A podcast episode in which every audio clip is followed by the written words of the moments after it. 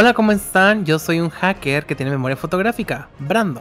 Y yo soy la gorra de los Mets que Ben Affleck acordó utilizar por no usar la de los Yankees. Dante.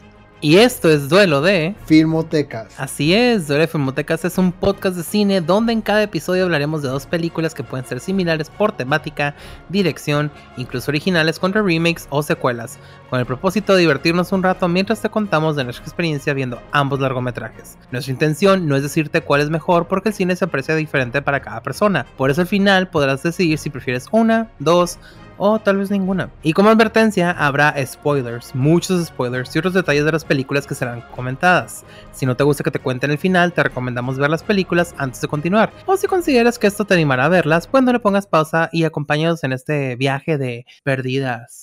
Pues una está perdida supuestamente y la otra... Pues las dos de hecho están perdidas. Y las dos piensan que fueron asesinadas. Pero eso sale más en los libros más adelante, ¿no? En la primera película no sale. Pues mira, Girl with the Dragon Tattoo, que es una de las primeras películas que vamos a platicar, es también de una persona que pensaban que había sido asesinada. Nunca pasó por su mente que se había escapado. Spoiler, ya les dijimos, ¿verdad? Y en Gone Girl, que es la segunda película que vamos a comentar, pues prácticamente también pensaron que estaba desaparecida. Después dijeron, ah, fue homicidio por las pistas que encontraron y posteriormente nos dimos cuenta que ella se escapó. Que dijo, ¡tarán! Sorpresa, como el meme. Surprise, surprise. Y las dos son dirigidas por David Fincher. Que fue un detalle que nos dimos cuenta. Sí, ya sé, no fue planeado, fue como, ay, hay que hablar de esto, sino, ay, las, dirige el mismo güey. Digo, el punto del episodio era hablar de dos películas que habían, eh, habían estado basadas en novelas y que fueron adaptadas y que tienen un giro inesperado. Pero lo inesperado para nosotros al parecer fue que David Fincher dirigió ambas películas. Y ambas las hizo, el, el score lo hizo uh, Reznor y David Atticus. No recuerdo a partir de qué disco, creo que a partir de The Slip. Ya Trent Reznor empieza a ser más como, no tan, como utilizar la música industrial, pero de una manera más para ambientar. Y aparte el look de, de, de Lisbeth Salander también como que invita a que generes ese tipo de música. Y la primera película es The Girl with the Dragon Tattoo de 2011, en español titulada La chica del dragón tatuado. Es una película norteamericana, énfasis en que estamos hablando de la versión norteamericana, no la versión sueca que se hizo antes de la de 2011. Es un género de thriller crimen, tiene una duración de 2 horas con 38 minutos y está dirigida por David Fincher. En su guion tenemos a Steven Salian, que está basado en la novela de Stieg Larsson. En el reparto tenemos a Daniel Craig, Rooney Mara, Christopher Plummer, Stellan Skarsgård, Steven Berghoff, Robin Wright y Lee Richardson. ¿Y de qué trata The Girl with the Dragon Tattoo? Pues si no han visto esta película, mientras espera poder librarse de una acusación por, difamación que puede hundir su carrera, el periodista Mikael Blomqvist recibe un extraño encargo, trasladarse a una remota isla del norte de Suecia donde la muerte no esclarecida de una joven 40 años atrás atormenta aún a su tío, el, el patriarca de una conocida familia empresaria. Sospechando que el asesino puede seguir aún en la isla, Blomqvist emprende una investigación que lo lleva a descubrir los secretos y mentiras de la poderosa y rica saga familiar. Cuenta para ello con una extravagante aliada, la hacker maltratada por el gobierno Lisbeth Salander. Y en reconocimientos tuvo 26 galardones y 91 nominaciones. Entre ellos se puede mencionar en los Academy Awards o Oscars de 2012, Mejor Edición o Montaje, y también tuvo nominaciones por Mejor Actriz para Rooney Mara, Fotografía, Mezcla de Audio y Edición de Sonido. En los Globos de Oro nomás estuvo nominada Rooney Mara y banda sonora. Y en los BAFTA tuvo una nominación a banda sonora y también por fotografía. Y Dante, cuéntanos, ¿qué te hizo sentir The Girl with the Dragon Tattoo? Fíjate que, como hablábamos anterior, antes de, grabar, ambos leímos los libros. Y algo que a mí me gusta mucho de los libros, aparte que son muy fáciles de leer, y la verdad sí recomiendo esta primera trilogía que lo lean, es la como el, el, de, tallazo que es para describir todo. Entonces, hasta cierto punto ya tienes como una imagen de lo que vas a ver en la película. Eh, los libros son gruesos, son muy grandes, muy, muy, digo, pared parece que vas a tardar mucho en leerlos, pero realmente no. entonces, cuando se traslada a la película, creo que hicieron una muy buena adaptación, porque lo que tiene, al menos lo que recuerdo de los libros, es que por cada cabo suelto que soltaba el autor, lo amarraba más adelante. Es muy raro, o las que los dejaba sueltos, era porque los iban a amarrar en el libro 2 o en el libro 3, ¿no? Porque estamos hablando de trilogía. Y aquí, justo con esta película, también sentí lo mismo. Sentí que, que estaban aprovechando todos estos detalles que da el autor, los más que pudieran, y los iban resolviendo, intentando no dejar ningún este, cabo suelto. La música, como lo estamos diciendo al inicio, es excelente. Creo que ayuda mucho a, situar a la película y aparte a eh, en cada escena y en cada sentimiento o movimiento que esté sucediendo. Especialmente la última escena donde ya están descubriendo lo que sucedió realmente con la, con la pérdida. Y hay un como un silencio nomás estamos viendo qué está pasando y que tú sabes tú en tu cabeza estás finalizando como que van a llegar a este lugar, van a llegar a este lugar, ¿no? Y ambos llegan, este, los personajes principales que son Mikel y Lisbeth, que es Daniel Craig y Rooney Mara. Y entonces como, como que ese silencio te hace a ti que tú crees todo en tu cabeza y que no te esté manteniendo como... Básicamente tú llenas ese vacío, ¿no? Con, con, con, con la vista. Eh, creo que el guion es, también es muy bueno, es muy este... Mm, no hay como mucho juego de palabras, no tienes como muy claro, muy específico de lo que quiere decir, dónde van los personajes. Y en cuanto a la caracterización, creo que el personaje este de Lisbeth Salander, que obviamente es el personaje principal femenino, no sé qué tanto preparación tuvo este Rooney Mara, pero sí llega, sí podemos ver que hay una transformación de la actriz a este personaje que pues tiende a tener tendencias antisociales, a tener como una barrera muy alta en cuanto a socialización, donde tú encuentras con quién se va a socializar, pero te das cuenta que solamente es como, son transacciones, ¿no? Hay una escena muy fuerte de, de abuso de, una persona forzándose a, Elizabeth Salander, y lo que tiene ese personaje es como, como la vida le ha puesto tantas trabas y cómo las empieza a solucionar, pero no de una manera que, digamos, normativa, siempre se va como a cierto punto con una actitud antisocial, donde utilizando ahora sí que, que cualquier venganza, por poner una palabra, que realmente no creo que haya sido venganza, más bien creo que se lo merecía este hombre. Pero lo interesante también es esta inteligencia, que como es una persona que se, se crea un juicio por su apariencia, no te das cuenta de que es la primera mujer muy inteligente, que tiene memoria fotográfica, que es un hacker de primera, que tiene, que resuelve las cosas, que como que siempre está un paso más adelante, que cuando, y que algo que no, que nomás nos muestran y al final es que cuando quiere a alguien, realmente quiere a alguien. Pues fíjate que yo volver a ver esta película, para empezar, tengo que mencionar, para hacer la película norteamericana, yo llegué a pensar, ¿cómo para qué? ¿Cuál era el objetivo? Capaz de que se terminaba siendo como un old boy que hicieron la versión este, coreana y después la americana y resultó ser un churro la americana. Entonces dije, puede que llegara a pasar lo mismo. Pero por suerte fue completamente distinto porque agarró, creo que agarra desprevenido a las personas que ya conocen el libro.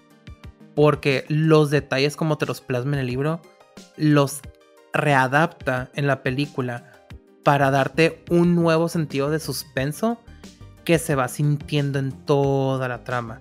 Eh, más que nada, ahí la curiosidad ya es ver cómo iban adaptando cada uno de los detalles que iban saliendo. Porque en el libro te... Y esto es un spoiler. En el libro te dan a entender que Lisbeth hackea la computadora de Mikkel para darle los detalles de qué significan las citas en la Biblia. En la que él encuentra y no sabe que son citas bíblicas. Pero como Lisbeth tiene memoria fotográfica y por, lo que vemos ya ha leído la Biblia y la conoce, ella le da la pista. Y así es como después se entera de que existe ella y, y comienzan esta relación de trabajo que después se vuelve también sexual y otras cosas. Sí, cierto, porque recuerdo que es cuando que en el libro observa, ¿no? Observa que está ahí y luego lo investiga y es cuando hackea y empieza a ver y lo le más es cierto. Y aquí fue la hija. Y está, está interesante cómo hace este, es, cómo va atando estos cabos. O sea, porque te cambia todo, te cambia la dinámica, te cambia cómo ocurren los hechos. Entonces, para una persona que ya había leído el libro, dices, ah, ok, pues interesante, a ver cómo culmina. Pero cuando llegas a la conclusión, es completamente distinto como se muestra en la versión norteamericana a como te lo muestra en la versión sueca. Siento que hay más este ser oscuro que tiene el antagonista, que nunca nos dan a entender que existe como tal, hasta que ya se acerca el final. Y eso creo que es buenísimo, ¿eh? Sí, porque es un giro, o sea, esta película está basada en giro tras giro, tras giro, tras giro. O sea, tú piensas que sí, va a ser un miembro de la familia, pero le dices, ah, cabrón, no puede ser porque la mayoría está de acuerdo en que él esté presente. Luego ya te das cuenta que sí es un miembro de la familia y te toma desprevenido. Para mí, la película se me hizo grandiosa porque no nomás es contarte el libro, es tenerte al borde de tu asiento eh, considerando que las cosas no van a salir bien. Porque tú traes la idea, ella está muerta, no está viva. Entonces, ¿quién fregados fue? Y lo interesante también es como cuando se dan cuenta de quién es, todo indica que es el papá. Ah, pues spoiler, ¿no? Que es el papá de, la, de la muchacha, que es la partida de Harriet y de y del hermano, que no creo cómo se llama, Martin, de Martin. Que Martin durante toda la película le está diciendo a Mikel, sí, investiga, investiga.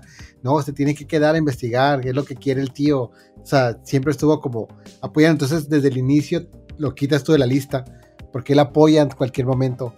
Y hasta el final, hasta el final, hasta que por una parte piensas, sigues pensando que sigue siendo el, el, el padre, hasta que Vemos que se muere en el 65, en el 67 hay otra muerte. Y entonces, ¿cómo? Como Elizabeth se da cuenta del hijo, ¿no? Que al mismo tiempo en el que Miquel está entrando a la casa. Y ahí es cuando empieza este, esta revelación de sí, es el hijo, ¿no? Y eso ya es casi, casi, casi al final. Entonces, como dice, ¿no? Es, es uno tras otro, tras otro, ¿no? Aparte, creo que las tomas que, está, que hay en digo, la ciudad ayuda porque la ciudad es hermosa y el, y el clima en que se grabó también está, ayuda bastante. cuando lo estaba viendo, si me un comentario tonto que se me hizo, como esta es la idea de la gente que dice, ah, me gusta el frío, es lo que piensa, ¿no? Como eso, esos vestuarios elegantes, como ese minimalismo en su vestir, en su en la, en la belleza de, de, de, la calma, de que no hay tanto ruido afuera, de que todo está como muy un tono muy azul, muy frío. Creo que es lo que la gente se imagina, ¿no? Eh, hay muchas, creo que es muchos guiños a cultura europea, porque esa es una, aunque es una película estadounidense, es algo, es una adaptación de un libro donde todo sucede en, Suecia, ¿verdad? Y hay mucho, hay, pues Bruni Mara es, es, estadounidense, que tengo entendido. Y, pero Robin Wright sí lo es también. Porque sé que Craig Daniel no. Manejan muy bien el acento.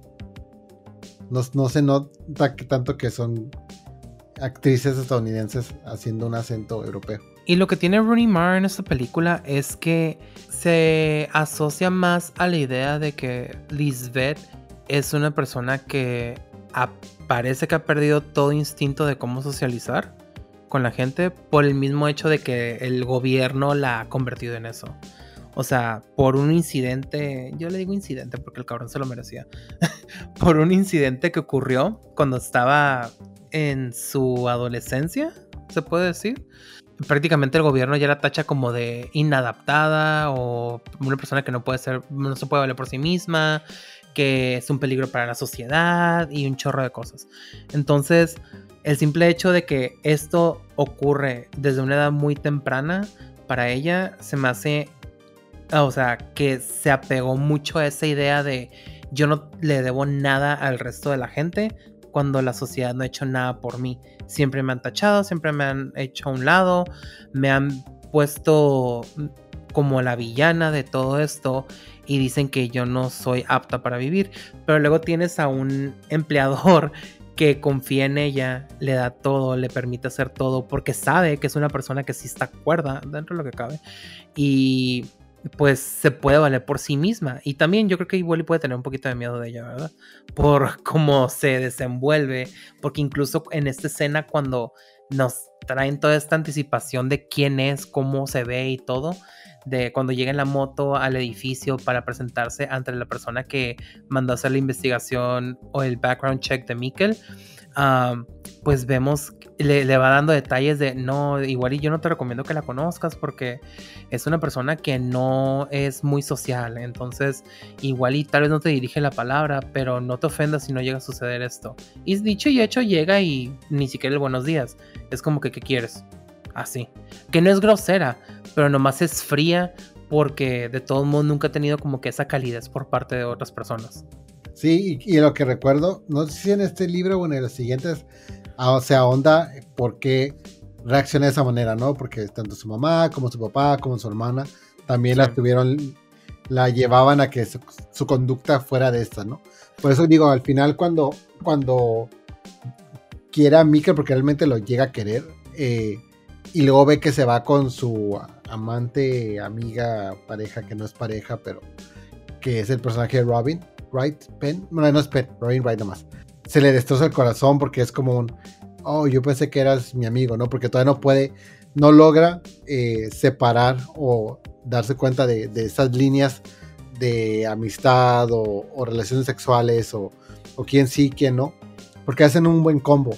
Y creo que lo, que lo bonito que tienen los otros dos libros es que profundizan más en la psique de, de Lisbeth y cómo puede llegar a entender y confiar realmente, ¿no? Porque a lo que recuerdo, el grupo de amigos, digamos, de personas que vemos en este, en esta primera película, bueno, la única película más bien, que es la muchacha con la que tuvo relaciones sexuales, que es Miquel, que es el chico del de, eh, hacker, los otros dos hackers que están al final en la, camioneta, incluso la persona esta, Anita, que es la que están buscando, que es de ser Harriet, a lo que recuerdo, llegan a ser personas en las que comienza a confiar y cómo sí puede lograr tener una habilidad social una vez que se da cuenta que la gente no es mala, ¿no?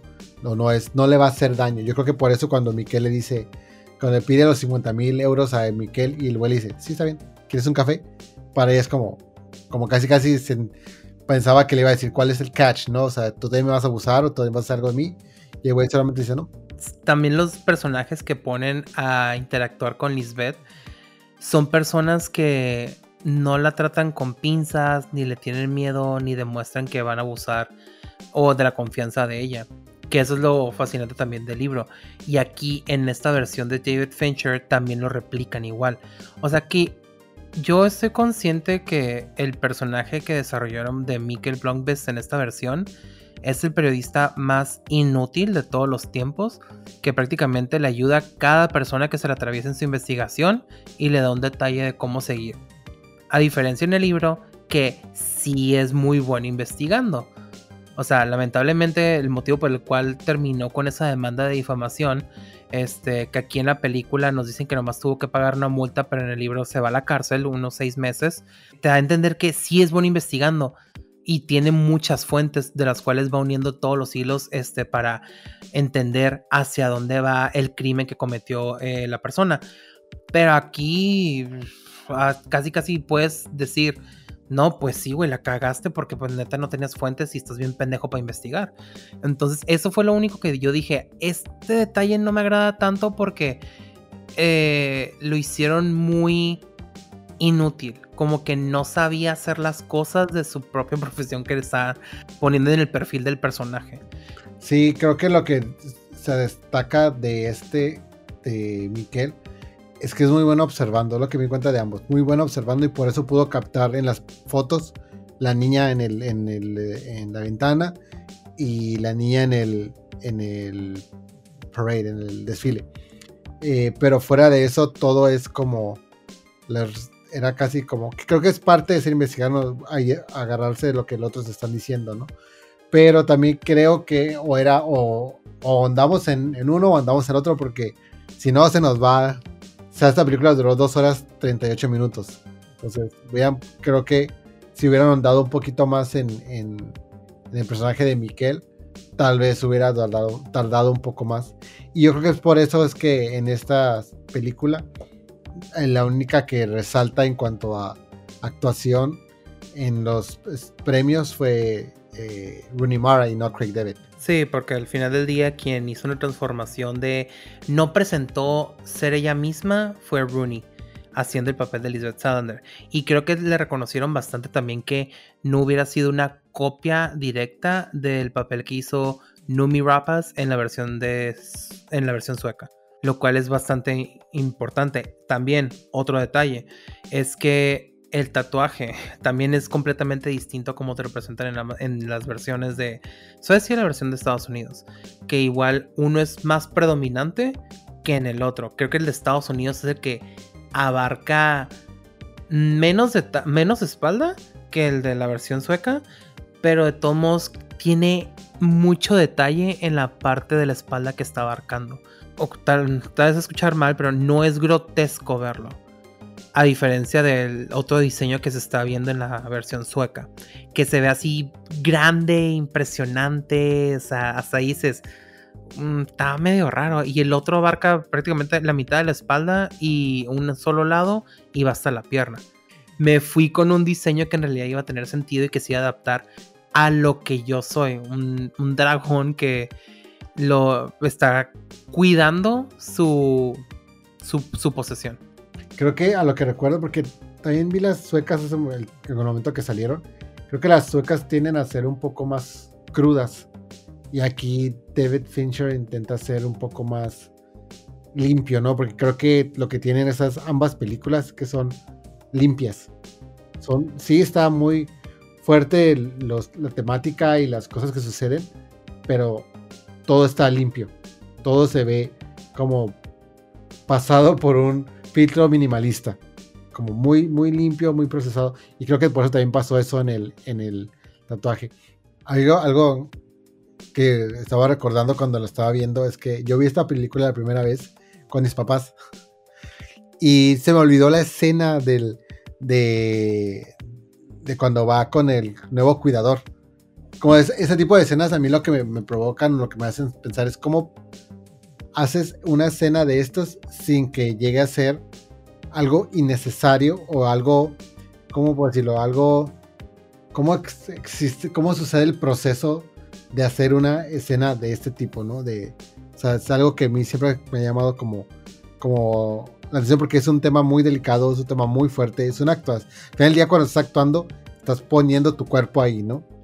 Entonces, en esa época donde no había estos ¿Cómo se llaman estas personas que están ahorita? Que son los que cuidan el espacio de los actores. como la integridad de cada uno de los, actores. Sí, eso siempre ha sido como cómo manejan esta, esta dinámica para que puedan lograr llegar a ser una escena. Que porque yo creo que es de las escenas que a mí en lo personal me han como dado más ansiedad porque realmente no puedes aunque tú sabes que en una película, pues te provoca algo, te provoca como algo, a mí me provoca como, provoca mucha ansiedad, mucha de desesperación, mucha impotencia. Ah, me empecé a dar cuenta que tiene que ver mucho en la manera en que están desarrolladas los sets. la oficina es bastante pequeña, entonces sí da mucha claustrofobia, y más por los acercamientos que están haciendo con la cámara. Porque todas las escenas que hicieron de abuso son casi, casi tomas en la cara, tomas en la parte del cuerpo, para darte a entender el, lo que ella está pasando, todo, se va a escuchar mal, pero el peor momento de su vida donde están abusando de su libertad como ser humano.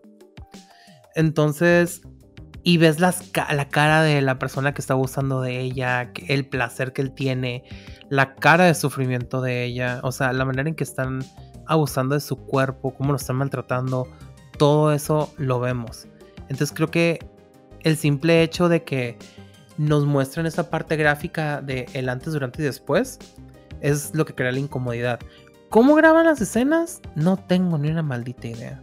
Obviamente tiene que ser mucha gente que esté metida ahí porque no puede ser nomás, ah, este, como va a ser desnudo, pues nomás el director, el que maneja la fotografía y los actores. No, tiene que haber personas que son obviamente parte del sindicato de actores, este, parte de la seguridad del set y todo para evitar que haya filtración. O sea, obviamente todos esos detalles los tienen que cuidar. Y más al momento de que pues va a pasar eso. No sé, yo quiero pensar que lo mejor siempre va a ser, no sé si lo hagan, que estén interactuando las dos personas que van a tener esa escena para saber que no es algo intencional, o sea, es actuado. Porque igual y puede suceder que no hay que mantenerlos separados para que se sienta más real, lo cual yo digo que está súper jodido. Sí, sí, totalmente. Sí, y creo que es que no, sé cómo, cómo ponerlo, ¿no? Pero la escena después, cuando ella es la que la que le da lo que le ha su merecido al, su tutor.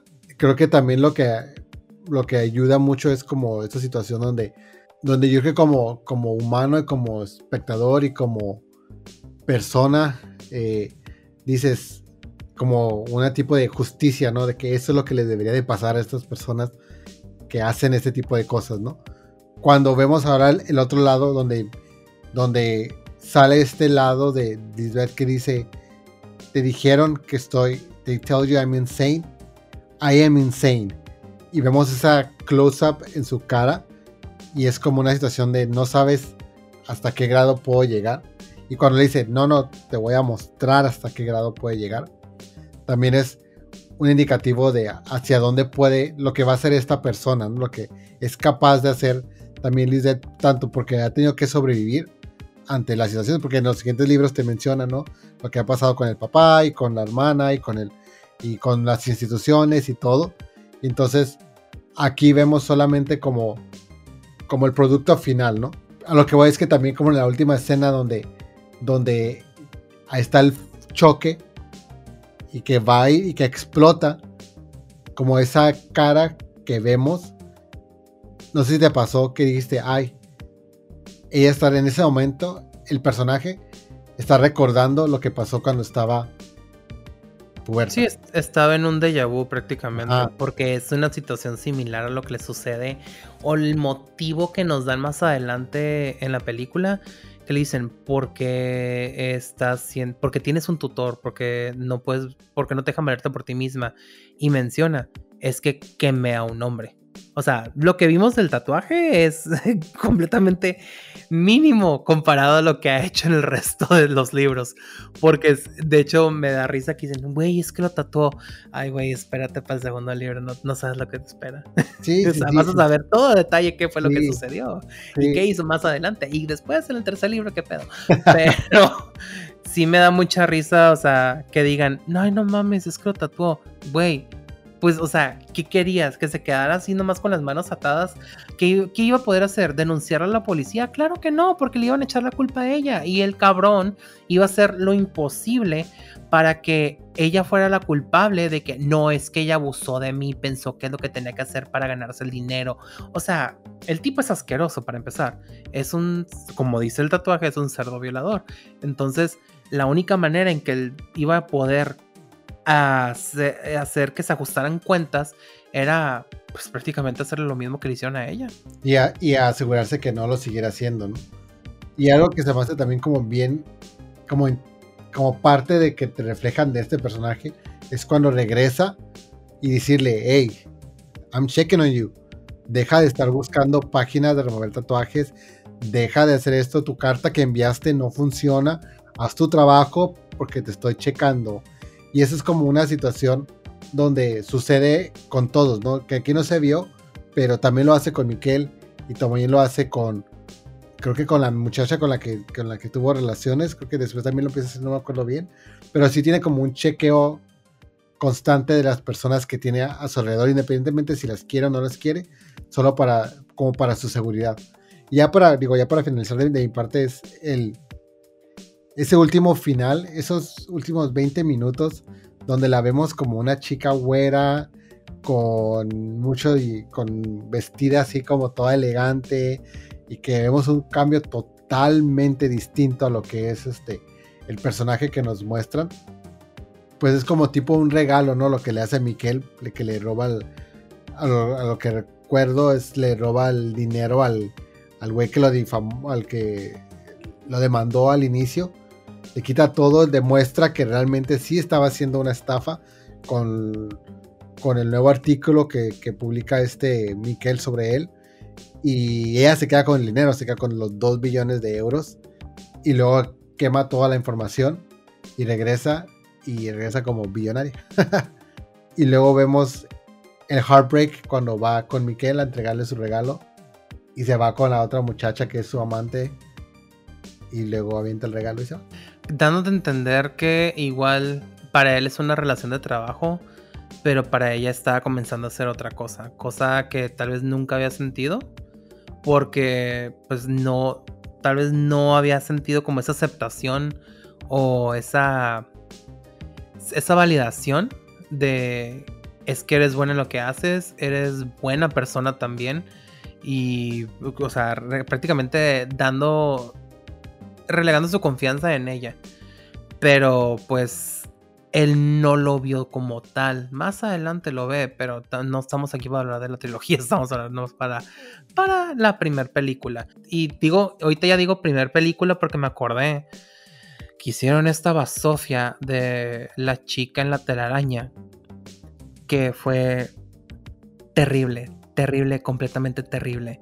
Ni yo me acuerdo ni me quiero acordar, pero me dio mucha risa que pusieron un Mikkel más joven para hacer que la diferencia de edad no fuera tan notoria y la gente no se va a quedar como, ew, daddy issues. Entonces, que sí puede ser, pero no era el propósito para ello.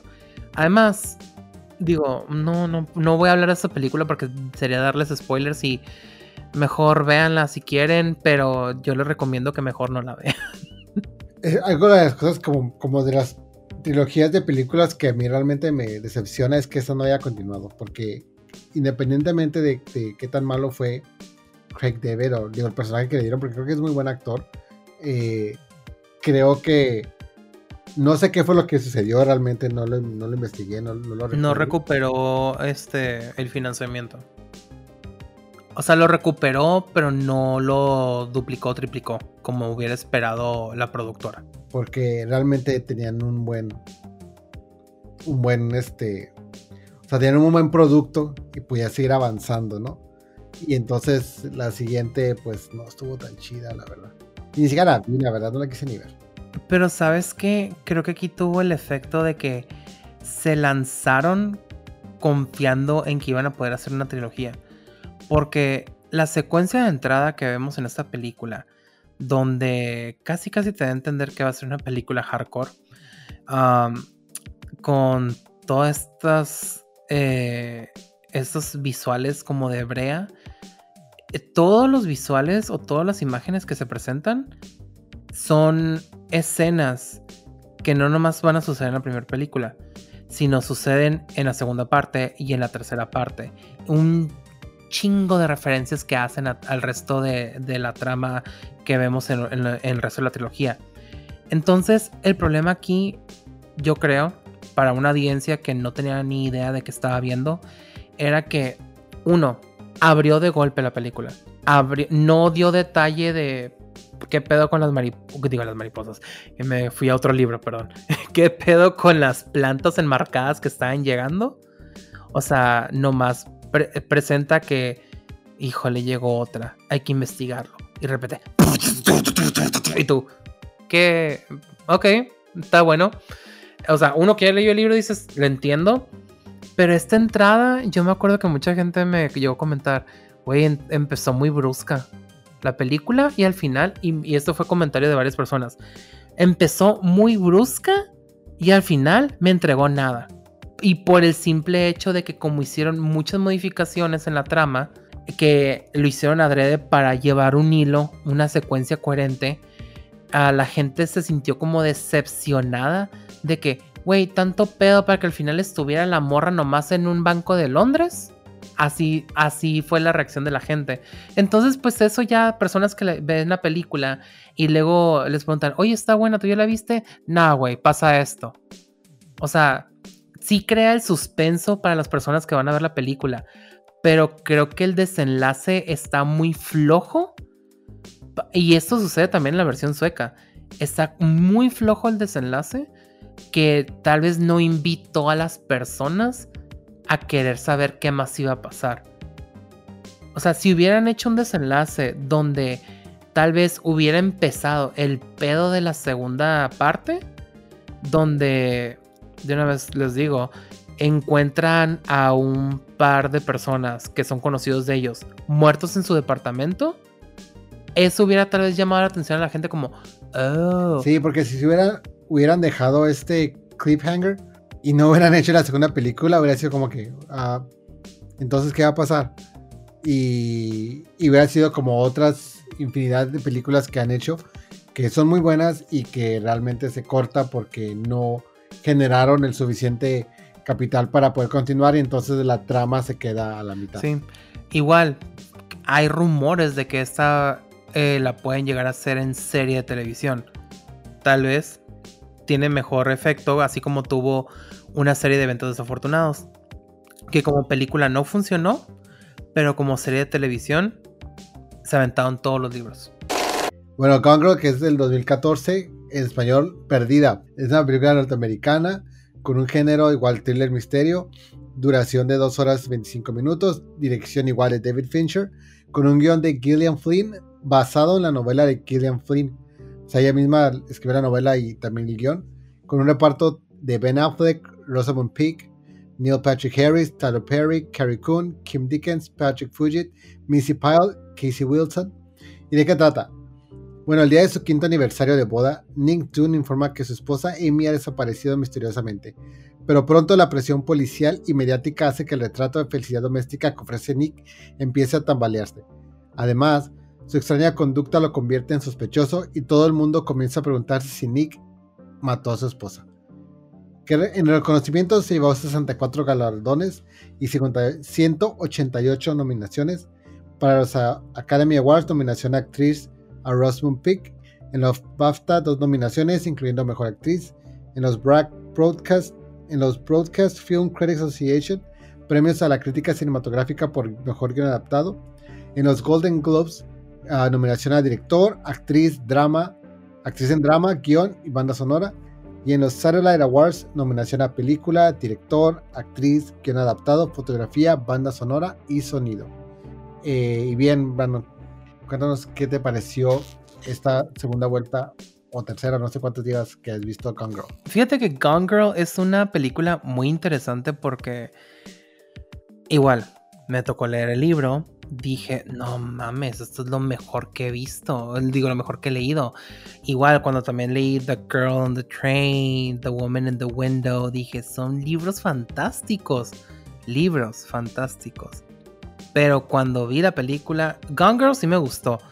Pero es una trama que está bien desarrollada porque por suerte la misma autora se atrevió a hacer el guion. Entonces ella sabía qué era lo que iba a funcionar, qué era lo que no podía agregar al guion porque iba a ser basura. Fue la mejor decisión que pudieron haber tomado que la escritora desarrollara el guion de la película para que no se perdiera la esencia de lo que es Gone Girl. Sin embargo, hay un detalle que yo me quedé pensando. ¿Por qué? No sé si fue intencional o fue un error que no se llegó a considerar en el momento. ¿Por qué toda la película fue hecha de tal manera que el marido es la víctima? Eso fue lo que me llamó mucho la atención. Porque en el libro sí te da a entender que el vato está bien dañado. Por la infancia, por lo que vivió. Y ella también, más que nada, por el privilegio en el que, en el que ha estado viviendo. Porque son dos, dos personas completamente distintas. Uno que, una mujer que ha tenido todo en charola de plata y siempre se sale con la suya. Y un vato que se sale con la suya porque ha tenido una vida difícil y sabe cómo manipular a la gente. Entonces ambos son manipuladores al final del día. Pero aquí en la película me llamó mucha atención que agarraran la ruta en la cual como quisieron hacer de las mujeres también sabemos salirnos con la, nuestra. pero siento que al final lo hicieron como un retrato de una mujer loca. La película es buena, no lo voy a negar. Tiene excelente desarrollo. La fotografía es impresionante. La manera en que cómo se va desarrollando la trama, que no pasan cinco minutos y otra vez ya tienes un obstáculo que te deja pensando, puta madre, o sea, ¿en qué va a terminar esto? Pero ese detalle en el cual te dan a entender que Amy está extremadamente estafada, lo cual es cierto. Solo ella es culpable y el vato no. Pero bueno, la película es excelente. Rosamund Pike como Amy Mother. Jesus fucking Christ es una es una estrella. O sea, si uno pensaba que siendo la villana de 007 Miranda Frost iba a ser nomás lo único que iba a ser tal vez como uh, es buena. No, llegó con Conquer y dijo, quítense la chingada que aquí vengo. Y luego me acuerdo que hay otra película donde ella también sufre abuso y después está vengando de la persona que abusó de ella. Y también se avienta un papelón que dices, no sé si naciste para hacer esto o en otra vida pasaste mucho por esto. Entonces, mm, bueno, en fin. Eh, ella es excelente y Ben Affleck, fíjate que me sorprende también bastante su personaje porque puede ser muy estúpido o puede ser muy inteligente al mismo tiempo, lo cual es un reflejo perfecto del personaje en el libro. Entonces, me agrada, me agrada e insisto, el hecho de que hayan tenido a Gillian en eh, desarrollando el guion de su propio libro fue la mejor idea que pudieron haber tenido para que esta película hubiera tenido éxito. A diferencia de otras películas como Girl on the Train, que fue horrible, o The Woman in the Window, que fue un puto asco la película. El libro fue maravilloso y la película fue un puto asco. Entonces, lo siento mucho. Eh, no es culpa de Amy Bueno, sí, también es culpa de Amy Adams porque está toda paranoica, que el personaje estaba. Pero no, simplemente no. Cagaron muchas cosas. Entonces, felicidades por este gran, gran proyecto que tuvieron. ¿Y sabes qué también sentí cuando estaba viendo la película? No sé si viste la de Hustlers. Sí. La de Jennifer López, cuando llega al hospital en el carro y deja a la persona que estaba viendo que se desmayó de un infarto. Ajá. Así siento que tal vez agarró inspiración esa chica, esa actriz de Rosamund Pike para Oh my god, help me, my husband y que se va normal. Así, así lo sentí cuando ya llega otra vez de vuelta a su casa, toda dramática, bañada en sangre. Sí, que él le dice al oído, maldita perra, y ella le dice, solo agárrame. Bitch. Sí, o sea, es buenísimo. Incluso también al final, cuando le, le que hace quedar como estúpida la detective. De que sí. tal vez si no hubiese estado tan enfocada tratando de incriminar a mi marido. Y yo, ¡Oh, ¡No! Y todos los pendejos del FBI, sí, sí, tiene razón. Yo estaba While I was held captive. Sí, no más preguntas, gracias. Sí, puede ser. recuérdame nomás, porque yo también leí el libro, pero leí hace ya tiene tiempo que lo leí. Entonces, en el libro, la primera mitad es la parte donde, donde vemos a esta a, Amy perdida y todo, y de repente a la mitad se gira el libro y empezamos a ver la versión de Amy, ¿verdad? Sí. Eso sí, sí. Porque aquí, aquí sí sucede que igual, ¿no? Que se pierde y todo, y que a la mitad del libro, pero de, de la película, no, no, como a la hora, gira el, hace el giro de decir si, si estuviera realmente muerta. Y entonces ya aparece lo que sucedió con el personaje de Amy. Pero durante toda la película, digo, toda esa hora, Amy está hablando. Entonces, eh, a lo mejor fue porque yo ya la había visto antes y ya la había visto como varias veces, porque también es una película que disfruto bastante. Que ya sabía yo que no, pues, que no estaba perdida, que no surtió el efecto de decir, ¡Ah, está viva. Pero no recuerdo si la primera vez que la vi sentí eso de... Probablemente sí, porque mucha gente le pasó ese efecto de que está de... ¿Qué chingado está pasando? O sea, ¿sí o no? ¿Dónde está? ¿Quién se la llevó? Porque hay un punto en el que ya dices, no es el marido. O sea, te dan a entender, no es el marido. Ajá. Entonces, ¿qué chingados pasó? Sí. Por eso es muy impresionante para toda la gente, porque incluso el marketing que hicieron en los trailers es, la mujer está muerta. Y, Es te hacen, cierto. y la duda es, ¿mató o no a su mujer?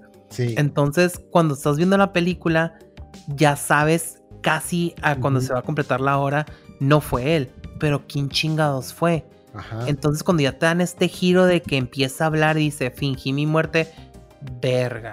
Perdón, fíjate que estoy entre que estoy de acuerdo y no estoy de acuerdo con las cosas que dices. Porque yo creo que Ju- Julian Flynn hizo un buen trabajo adaptando su propio libro.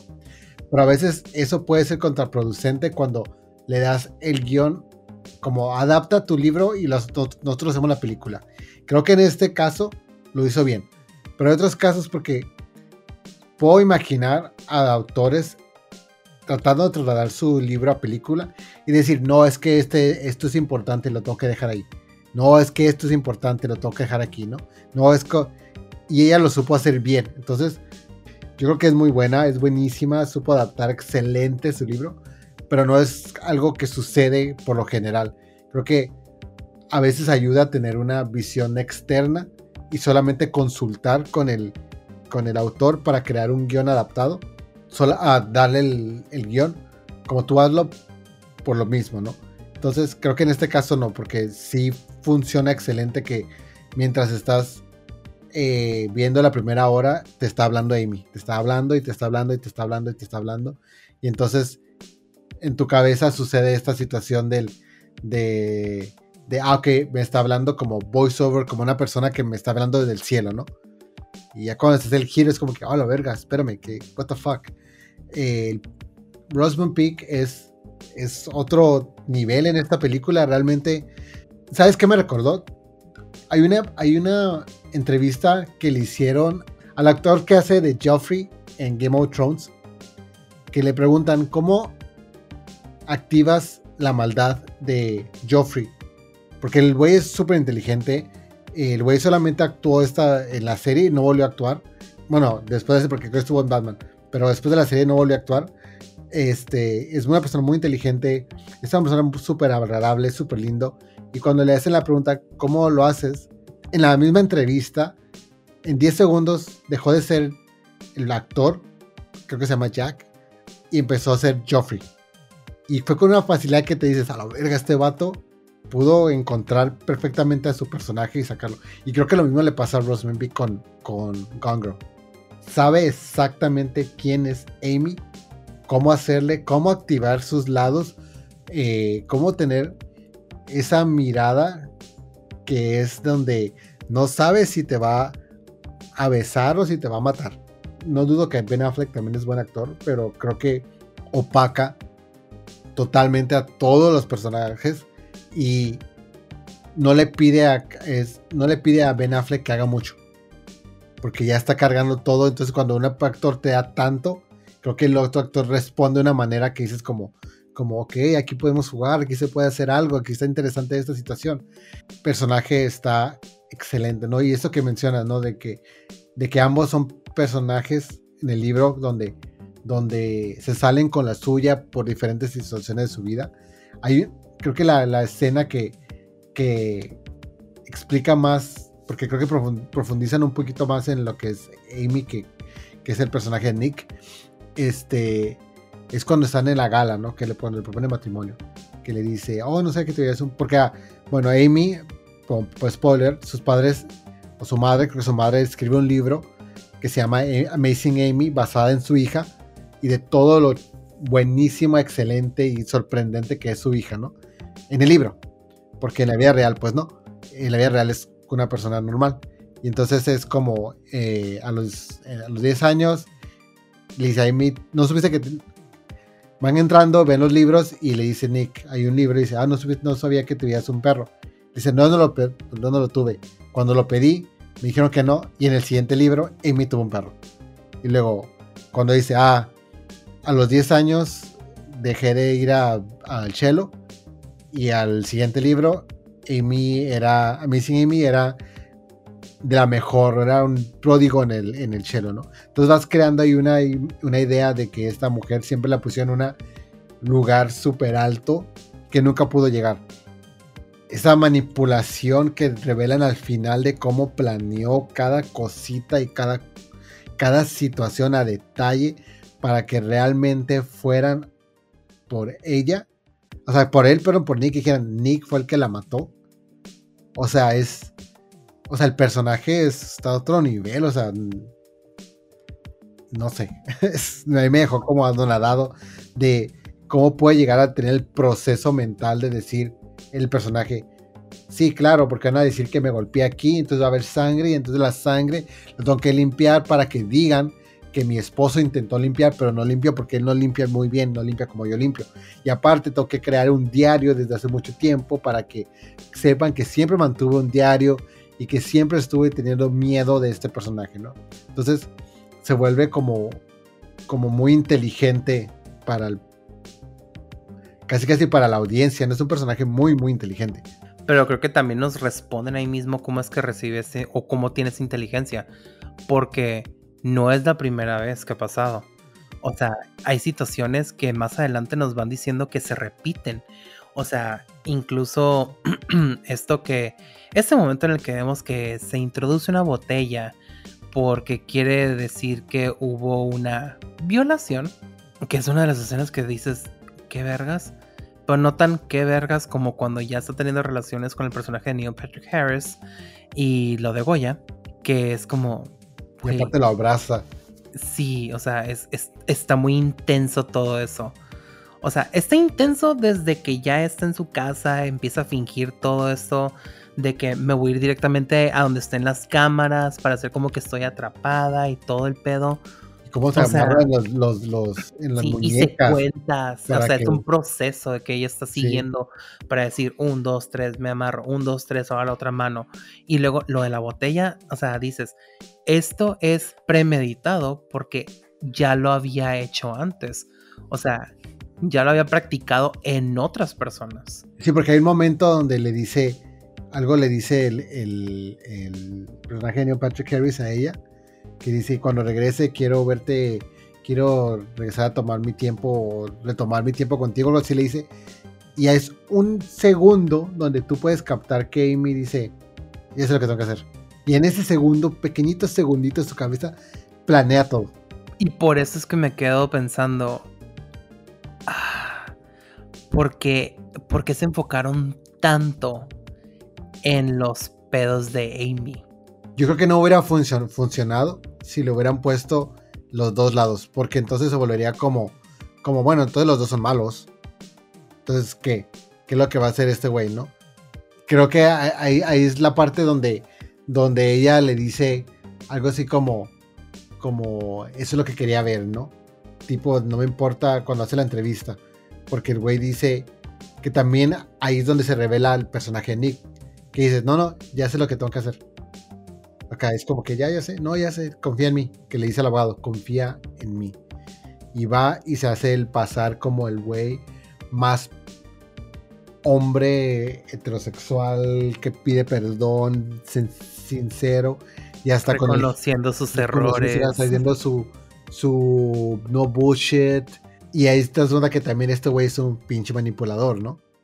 Y durante, creo que la cosa aquí es que a lo mejor hubiera, a lo que creo que a lo que estoy empezando a entender un poco a lo que te refieres, las cosas que le hace, que hace Nick para ocasionarle daño a Amy no llegan a ser como, sí son graves, pero no llegan a ser graves donde violen, no violenta, no, eh, dañan al, otro, al otro personaje de una manera donde puede perjudicarse ahora sí realmente su vida. O sea, sí la, afectó porque lo dice, ¿no? Me, me, vació mi dinero, me vació este, mi ser, me engañó, me hizo esto, me hizo otro, pero no hizo que fuera a la cárcel, no hizo, no mató, no hizo esto otro, ¿no? Entonces, ahí es, creo que es donde hacen, donde hacen que este personaje mantenga, digamos, este nivel de psicopatía donde genera, eh, no sé, esta brillante actuación de, de Rosamund Pike, ¿no? Que parece que es el, el episodio de, de Amamos a Rosamund Pike. Sí, es que la verdad ella como eh, en su papel es impresionante. O sea, impresionante en el sentido de que cómo, cómo encontró todo esto, todo o sea, las caras que hace manteniéndose completamente seria. Eh, o sea, es, es impresionante. Y yo sé que el personaje así es también, de que ni se inmuta cuando está haciendo, cuando está ejecutando su plan. Entonces, eh, se me hace, se me hace muy buena la actriz, o sea, interpretando este personaje. A diferencia de otras adaptaciones que hacen para el cine, donde la actriz siempre hace el papel de la ingenua, la que está pasando por un problema de alcoholismo, la que está pasando por un trauma, y siempre son como la típica mirada perdida, viendo el horizonte, y aquí no. Igual y tiene eso mucho que ver, que el personaje es completamente distinto a cómo se muestra otras mujeres en otras adaptaciones literarias que pasan al cine, que son mujeres no sé, tal vez como dirían, mujeres chingonas, o sea, tomando las riendas para hacerse dueña de sus vidas, que aquí pues también le sale un poco el tiro por la culata, pero después cuando le roban el dinero, que tiene que este, caer en, en ayuda de otros, de una persona que pues igual iba a dar todo por ella, pero también era más posesión del personaje que en realidad un sentimiento hacia ella. Que igual también ella, ah, como dije hace rato, es era una manipulación solo para obtener su propósito. Que igual también cuando está esta obsesión de ver en qué culmina el destino de su marido, o sea, el personaje de Ben Affleck, de Nick, eh, es impresionante también las caras que hace porque la vemos, o sea, en un modo, en un físico que dan a entender que está demacrada, se dejó ir y porque pues empieza a comer, dice yo, yo mantuve mi talla, yo mantuve mi belleza, yo mantuve mi atractivo por este hijo de su puta madre, la chingada. Entonces se deja ir y luego de pronto cuando pasan los ¿Qué eran semanas o meses? Fueron 21 días, ¿no? Ah, pues otra vez recupera su físico. Lo cual dije, a la madre, o sea, también el nivel de transformación de la actriz para pasar de ser, o sea, cuando está casada con Nick, luego cuando está planeando todo, luego cuando ya se desaparece y otra vez ahora cuando está haciendo, pues no tanto secuestrada o privada de su libertad, pero está viviendo en la casa del otro güey que no me acuerdo su nombre. Mitch, se llama Mitch. Sí, porque hacen una escena específica donde hacen que se cuando está cuando empieza a planear todo, no, cuando llega a la casa de Mitch, donde se ve como el poquito pancita, ¿no? del personaje. Y cuando ya es el último día donde va a ejecutar su plan, la vemos en, ropa interior y no se le ve para nada ese cuerpo, para nada. Y ahí creo que ahí es la falla del personaje. Eh, cuando su arrogancia llega a ser tan grande que piensa que nadie la va a cachar o nadie va a captar, ¿no? Y empieza a como a tambalearse cuando la, la muchacha que hace como amistad dentro del lugar donde renta, que empieza a hablar mal del personaje de, Amy, ¿no? Que le dice como, que dice algo así como, como... Es otra niña privilegiada. es, una, rich bitch privilegiada acá, de seguro. Digo, no digo que no merecía morirse, no, pero, pero seguro era una persona acá, de las que se queden acá.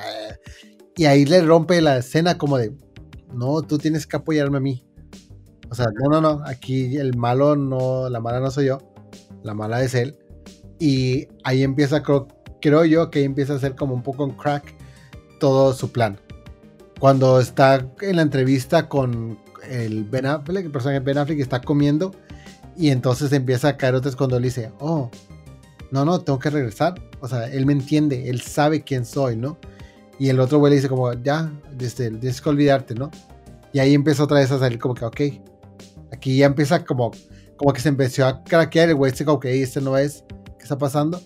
Entonces, a diferencia de The Girl with the Dragon Tattoo, le pasaban las cosas a Lisbeth. Pasaba algo, le pasaban, le pasaban. Y aquí, las cosas que le pasan a Amy son porque ella se los, hasta cierto punto, ella se descuidó. Digo, ya después de que planeó todo el. yo, digo después de que se va, no, no, no previo Sí, porque a diferencia entre esos personajes es que Lisbeth es un instinto de supervivencia y con Amy es arrogancia. Que igual, ahorita que mencionas también esa parte de la chica que conoce donde está rentando, e, es la perspectiva que ella tenía porque así empieza la película.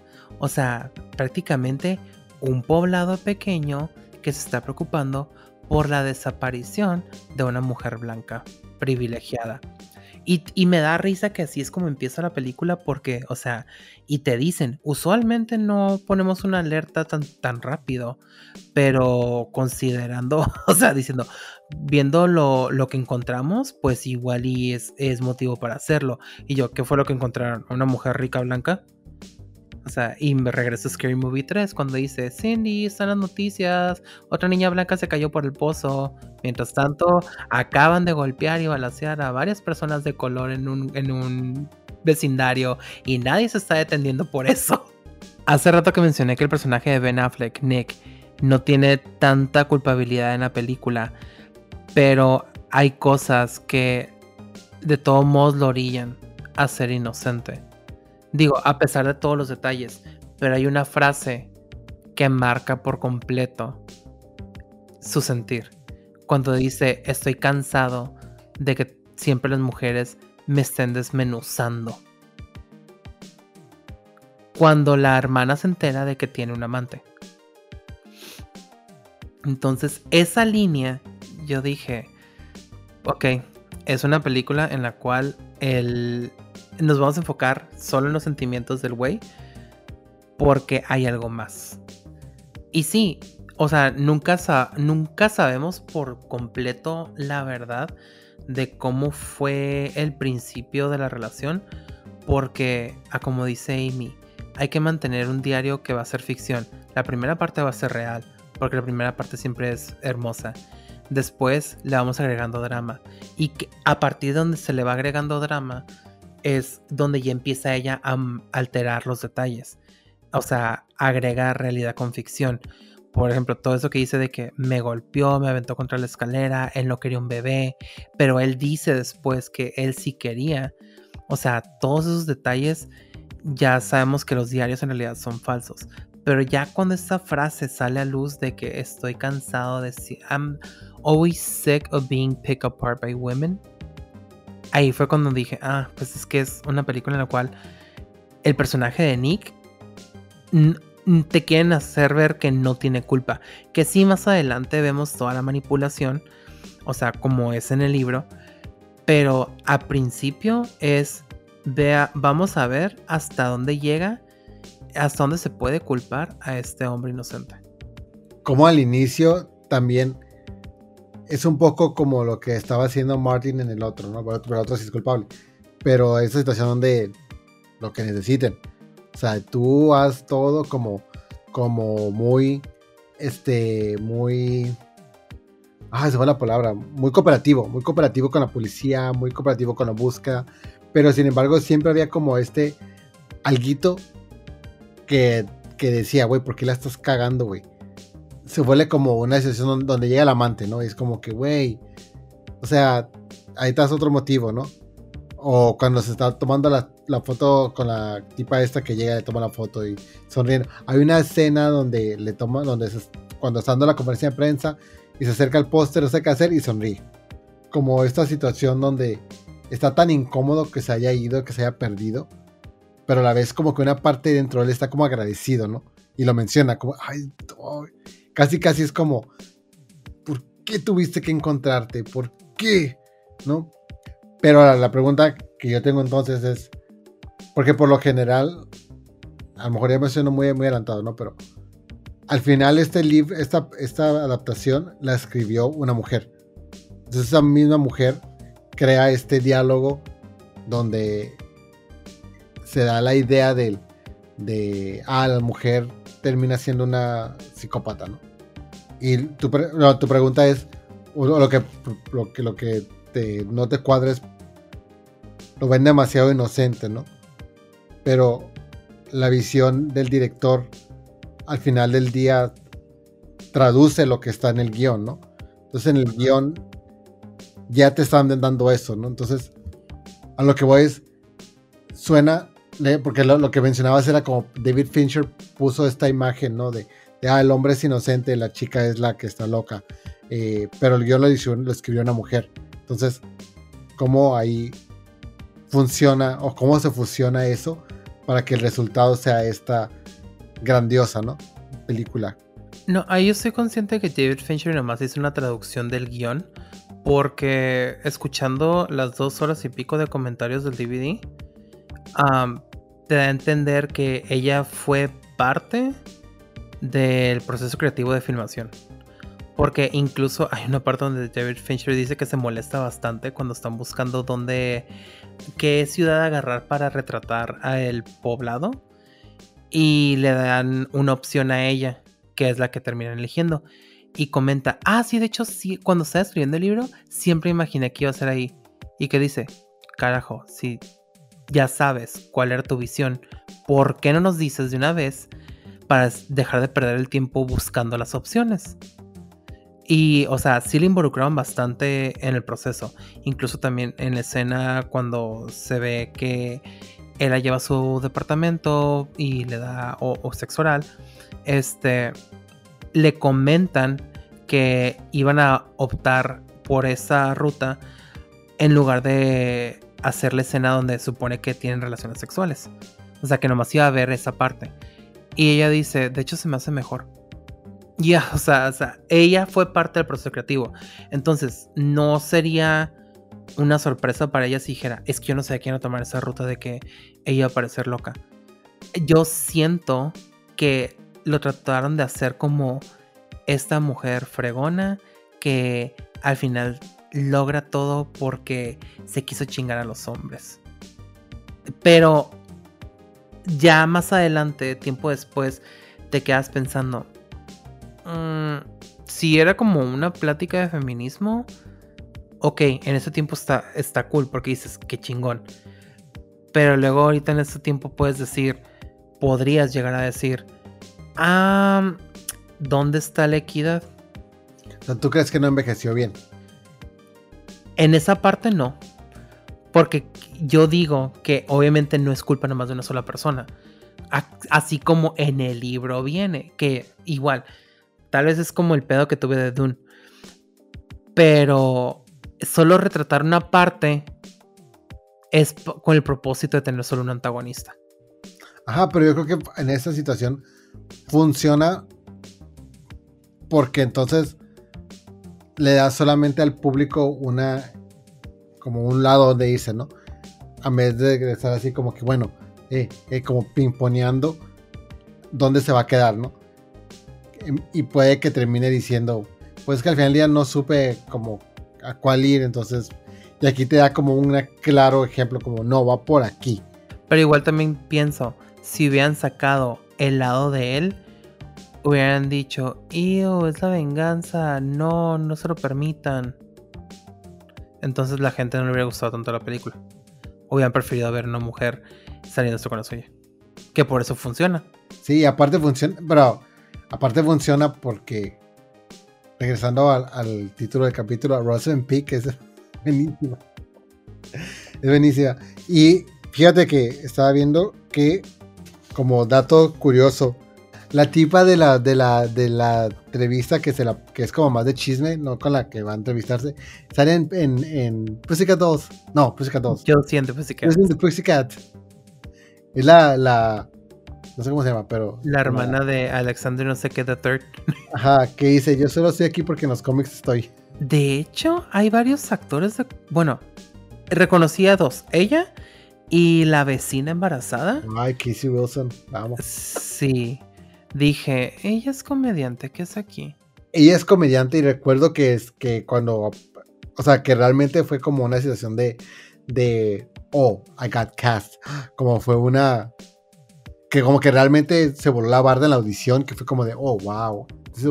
muchas veces la gente que hace comedia, comedia como muy genuina, no tanto comedia eh, de romantic comedy, tiene a ser muy buen personajes este, serios. Sí, pues ya lo vimos en The Holdovers. Como igual, la película tal vez es una sátira de lo que en realidad hace la sociedad cuando se pierde una mujer blanca. Creo que la única frase de Congress que me gustó un chingo fue la de la de que le dice la muchacha esta en, en las casas que dice there are people out there that are worse than we are y a veces y me, me, gustó mucho porque se lo dice alguien que supone se supone que es entre comillas lo más bajo a alguien que está arriba y realmente la que está arriba es worse than they o sea, escuchando la frase ahorita sí me da risa porque quedo pensando, hay gente peor que nosotros, ¿eh? O sea, yo nomás te voy a robar, no te voy a matar. Hay alguien peor que te podría hacer eso. Ajá. Sí, eso algo sí le dicen, algo sí es lo que le insinúan, ¿no? Y la borra por dentro así como que... Que cuando pasa eso yo sí pensé que, este, le decía de la madre, ¿verdad? Por su psicopatía, pero... Creo que ahí el problema fue que todo lo que hace de, de ser psicópata lo hace en un lugar donde está en control. A Nick lo tenía estudiado de 5 años, al otro lo tenía estudiado desde la prepa, entonces por eso creo que ahí no se fue por ese lado. Y bueno, eso sería todo en este episodio de Duelo de Filmotecas, donde accidentalmente terminamos hablando de David Fincher. Dos películas que fueron prácticamente de giros inesperados, basadas en novelas. Y pues antes de retirarnos, recordamos dónde estamos para que nos manden mensajes, recomendaciones, qué les han parecido las películas, si ya vieron también estas dos películas, que nos cuenten cuál ha sido su opinión o cuál es su favorita. Estamos en Facebook, Instagram y TikTok como Duelo de Filmotecas y ahí van a encontrar otra información como fichas técnicas, eh, algunas eh, imágenes del arte y las escenas datos curiosos, behind the scenes, otra información que está relacionada a las películas que hablamos en cada uno de los episodios. A veces está un poquito atrasada la información en las redes sociales, pero créanme que todo se sube al final del día. Y Dante, cuéntanos dónde nos pueden escuchar. Y nos pueden escuchar en todos los servicios de streaming, ya sea en Apple Podcasts, en Amazon Music, en Spotify. También estamos en YouTube. Recuerden que cuando vean un episodio, denle el botón de suscribir para que cuando haya un nuevo episodio les llegue la notificación y si tienen ya sea Spotify o si tienen este Apple Podcast les, pedimos que nos regalen un rating de 5 estrellas porque lo que sucede es que cada vez que alguien busca un episodio o un podcast similar al nuestro, entre más alto sea el rating, más les va a llegar con el algoritmo, eh, les va a recomendar nuestro el podcast de lo de Filmotecas. Y también recuerden de compartir, ya sea en su Instagram, en su Facebook, en su Twitter, y taguenos para saber que nos están escuchando, que nos están viendo y díganos qué les pareció el episodio. Eh, ¿Cuál película prefieren ustedes? The Gone Girl o Girl with the Dragon Tattoo o ambas o ninguna. Y compartan, compartan, compartan. Así es, y muchas gracias por escucharnos. Y les recuerdo, yo soy Brando. Yo soy Dante.